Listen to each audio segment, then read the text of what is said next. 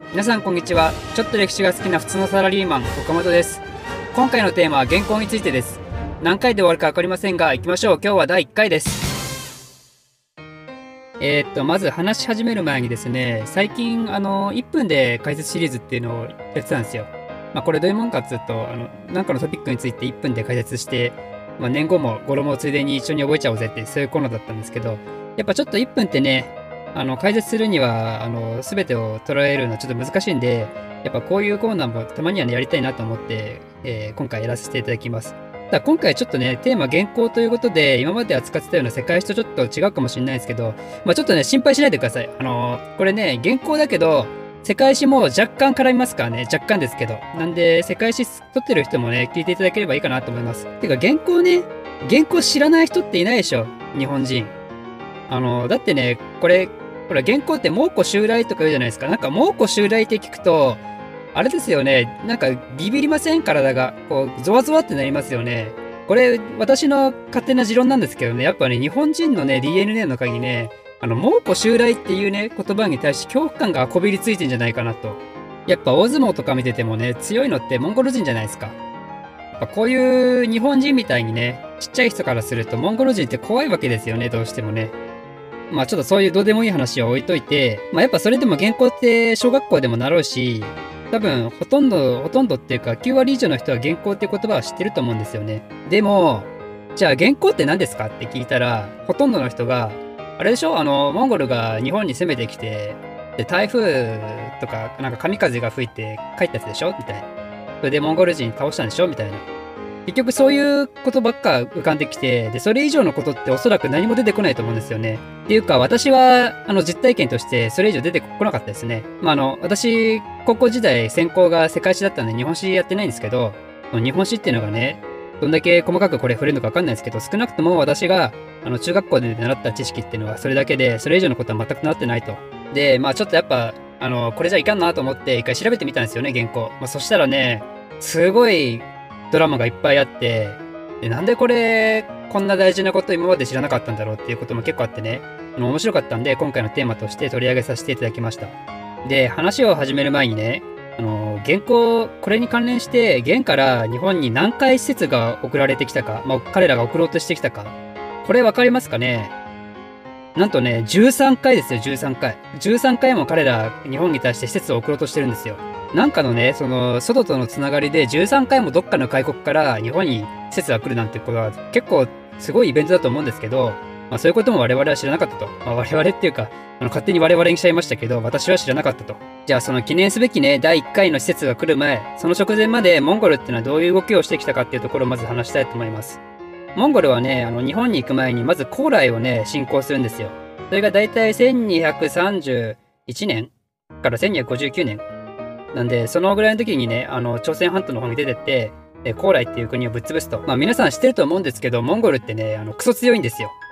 なんで、まあ、高麗っていう国も結構でかいんですけど、まあ彼ら、モンゴルにしたらね、やっぱ敵じゃないと。ということで、高麗をぶちのめして、高麗っていう国をね、完全にあの手下にするんですよね。ジャイアントスネ夫みたいな関係にするんですよ。で、その後ね、第5代皇帝のクビライっていうのがモンゴルにつくんですけど、まあ、彼がね、あの、高麗に対して優しくなるんですよ。というのも、やっぱ、コーラに対して優しくしといて、こうやって日本を侵攻するにあたってね、あの協力的な態度をとってもらわないと困ると。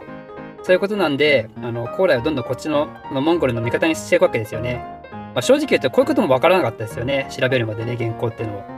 じゃあね、そもそもなんでモンゴルは日本なんていうこんな島国に興味を持ったかっていうとこなんですけど、これきっかけはね、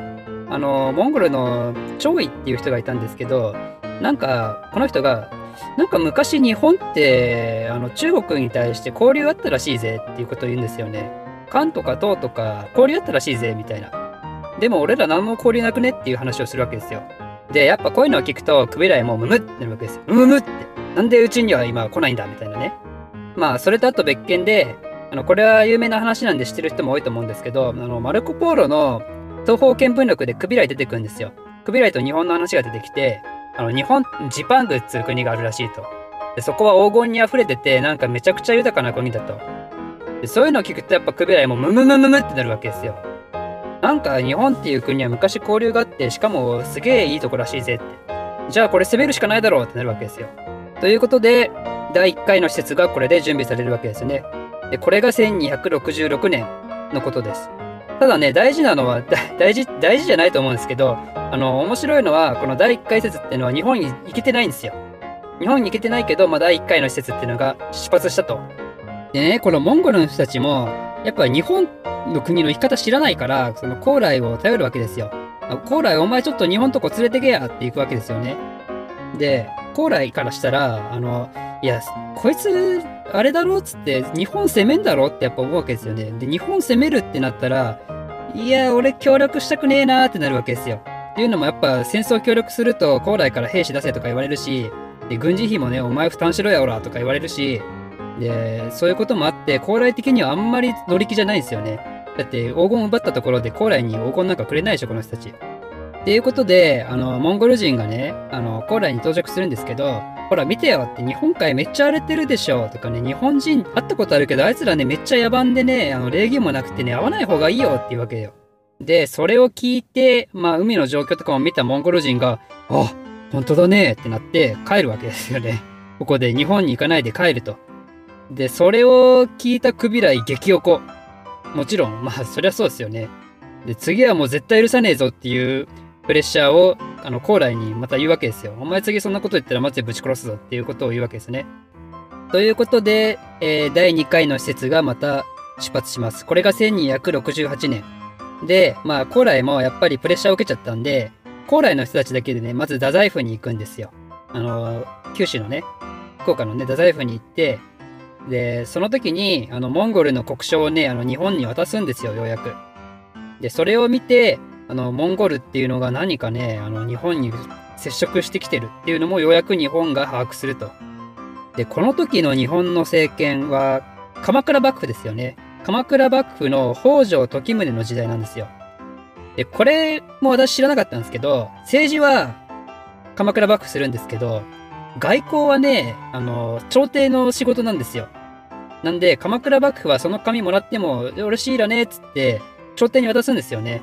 で、その時に、あの、渡されたのが、朝廷の、あの、五佐賀上皇ね。彼がこの紙をもらうと。その紙をこう、朝廷の偉い人たち、まあなんだ日本で言うと、あの、官僚みたいな人たちに渡すわけですよ。で、官僚みたいな人たちがね、あの、日々、ざわざわっとして会議をするわけですよね。緊急会議だっつって。この国書の中身なんですけど、なんかね、パッと見すごい平和的なこと書いてあるんですよ。昔は、ね、中国と日本って交流あったらしいねって。で、今、中国のトップは、俺らはモンゴルなんだけど、まあ、昔もそうやってことだし、ちょっとこれからも仲良くしようや、みたいな、そういうことを言ってるわけですよ。だけどね、これよーく細かくチェックしてみると、あの、戦争をほのめかすような言葉が書いてあったり、日本のことを明らかに見下すような文言で書いてあったりね。なんか非常に無礼な手紙なんですよ。しかももうこの首来ね、この時すでにもう俺の宿命として南宋と日本マジぶっ潰すからって言ってるわけですよ。おかしい、おかしいでしょだってさ、国書で仲良くしようやっつってんのに、もう本心であいつらマジでぶっ潰すって言ってるわけですからね。ということで、まあ日本もやっぱりそれは敏感に受け取って、モンゴルっていうやばい国がなんか日本に対して攻撃仕掛けてくるかもね、みたいな、そういう情報が広まるわけですよね。だけど、この国書に対しての返事はまだしないと。ということで、この続きはまた次回お話ししたいと思います。このチャンネルを少しでも面白い、ためになると思っていただいた方は、いいねとチャンネル登録のほどよろしくお願いいたします。ではまた